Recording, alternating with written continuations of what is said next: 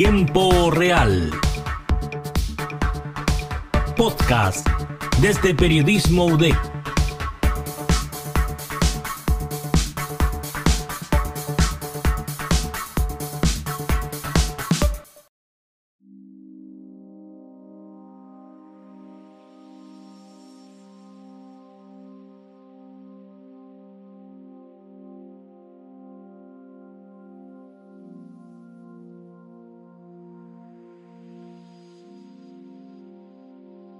El universo. Un espacio infinito de materia, partículas y todo lo que existe cuyo origen ocurrió hace millones de años gracias a una explosión que la ciencia se encargó de llamar Big Bang. ¿O no fue así?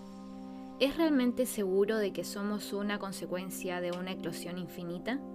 Pues aquí compartiremos esa respuesta. Bienvenidos a un nuevo capítulo del podcast Tiempo Real UDEC.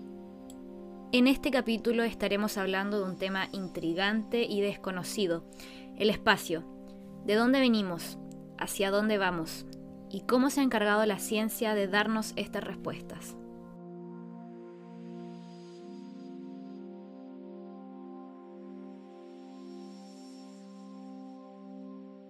Hace 13.000 millones de años, un conjunto de partículas que en un principio fueron pequeñas, cálidas y densas, se expandieron mil millones de veces en una microfracción de segundo y desde un punto ínfimo.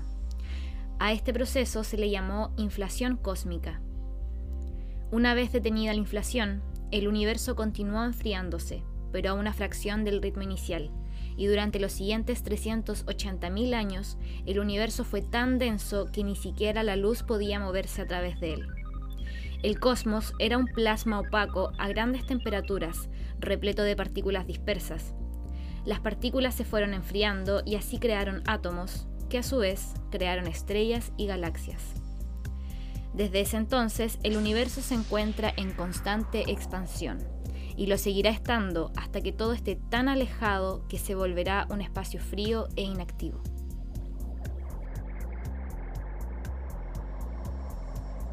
Todo este fenómeno fue bautizado por la comunidad científica como Big Bang y es hasta hoy la teoría más aceptada sobre cómo se creó el cosmos. Es más, eso es lo que a todos nos han enseñado en los libros de ciencia. Si bien su nombre hace referencia a una gran explosión, como si fuera una bomba, lo cierto es que de acuerdo a la Organización Europea para la Investigación Nuclear, la analogía tiene algunas limitaciones hay una característica fundamental que diferencia una bomba del Big Bang. Una explosión normal se expande a través del aire, pero el Big Bang no se expandió a través de nada. Antes de la explosión no existía ni el tiempo ni el espacio. Más bien, la comunidad científica cree que el Big Bang creó y extendió el espacio mismo, hasta como lo conocemos hoy. A pesar de que esta teoría responde muchas interrogantes, plantea un problema que aún no ha sido resuelto. ¿Cómo se puede comprender matemáticamente un universo impredecible? Muchos años han pasado y aún no parece haber una respuesta totalmente certera. Debido a esto, existen muchos incrédulos aún que han postulado sus propias ideas, desafiando los paradigmas establecidos. Incluso el mismísimo Albert Einstein buscó alternativas porque la gran explosión no era filosóficamente satisfactorio en su mente. Todos estos planteamientos se salen de la cosmología tradicional, pero cuentan con el apoyo de influyentes personalidades del mundo científico.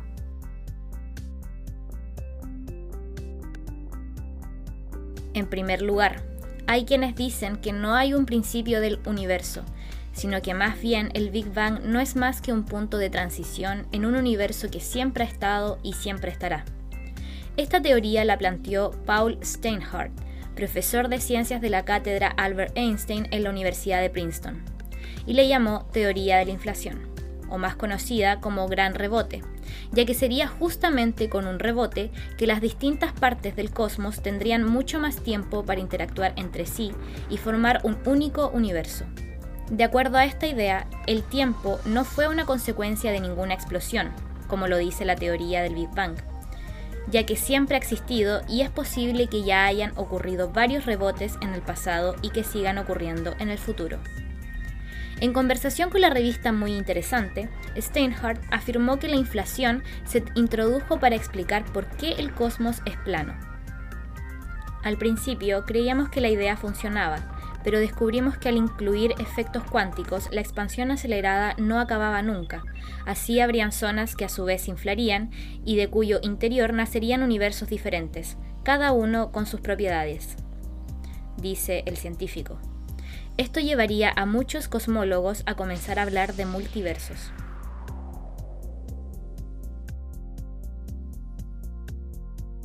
Otra teoría explora la posibilidad de un anti-universo o universo espejo, en donde el Big Bang sería el punto de reflexión con la imagen de nuestro universo expandiéndose hacia un otro lado.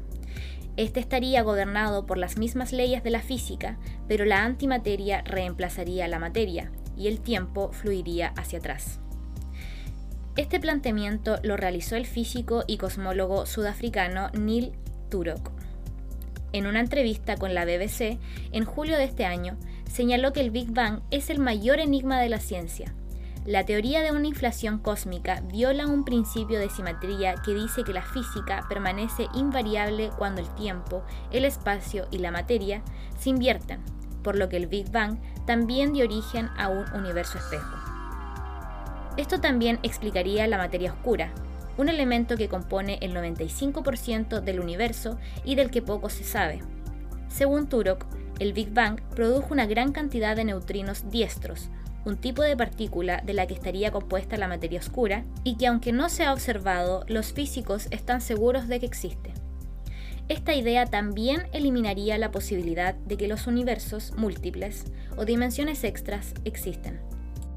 Hasta Stephen Hawking planteó una teoría antes de morir en 2018, desmintiendo todo lo que promulgó en vida.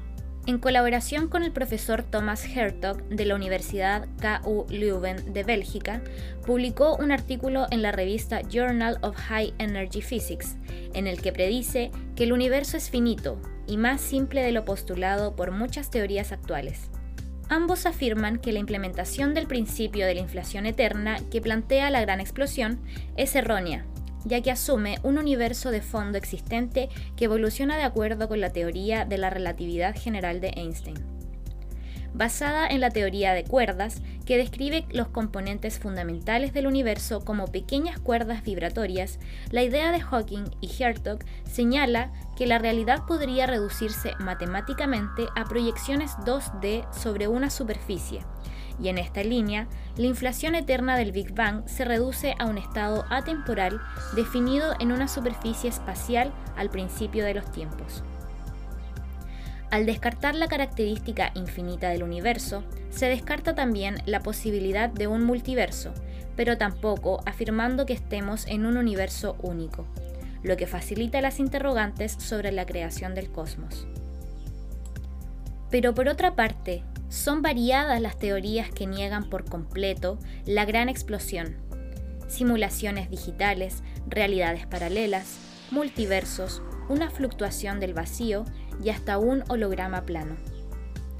En esta línea, una de las más recientes la planteó Abraham Love, un polémico pero prestigioso astrofísico israelí que se desmarca por completo del Big Bang.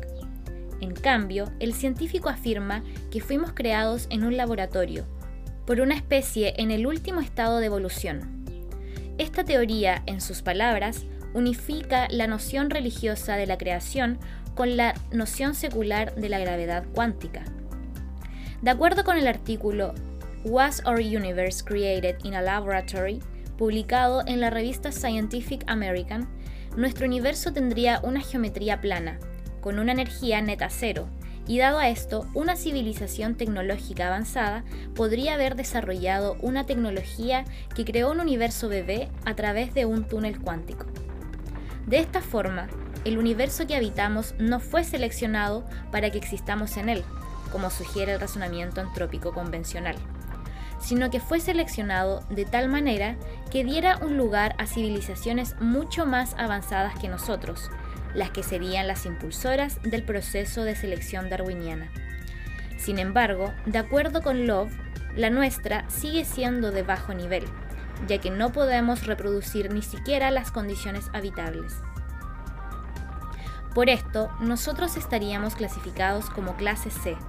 Incluso podríamos estar etiquetados como clase D, debido a que estamos destruyendo nuestro hogar a través de la crisis climática impulsada por nuestras tecnologías. En cambio, una civilización de clase B, dice la teoría, podría ajustar las condiciones de su entorno inmediato para que sea independiente de su estrella anfitriona, en nuestro caso, el Sol. Así también, la clase A podría recrear las condiciones que dieron origen a su existencia y producir un mini universo en un laboratorio. Pero esta categoría es muy difícil de alcanzar, dice el artículo, ya que se necesita manipular energía y materia oscura. Por esto, la posibilidad de que existan muchas civilizaciones clase A es muy remota. Si bien a simple vista la teoría parece irreal, ya que derriba todos los paradigmas que actualmente se aceptan sobre el universo, todas las alternativas mencionadas demuestran que cuando del origen del universo se trata, no podemos dar nada por cierto al 100%. Lo único cierto es que en los últimos años se ha descubierto que no somos el centro de la creación, que la Tierra no está en el centro del sistema solar y que ni siquiera nuestra galaxia es la única en el universo, lo que quiere decir que somos casi una pequeñísima parte de una vida con dimensiones inimaginables, en donde las posibilidades son y siempre serán infinitas.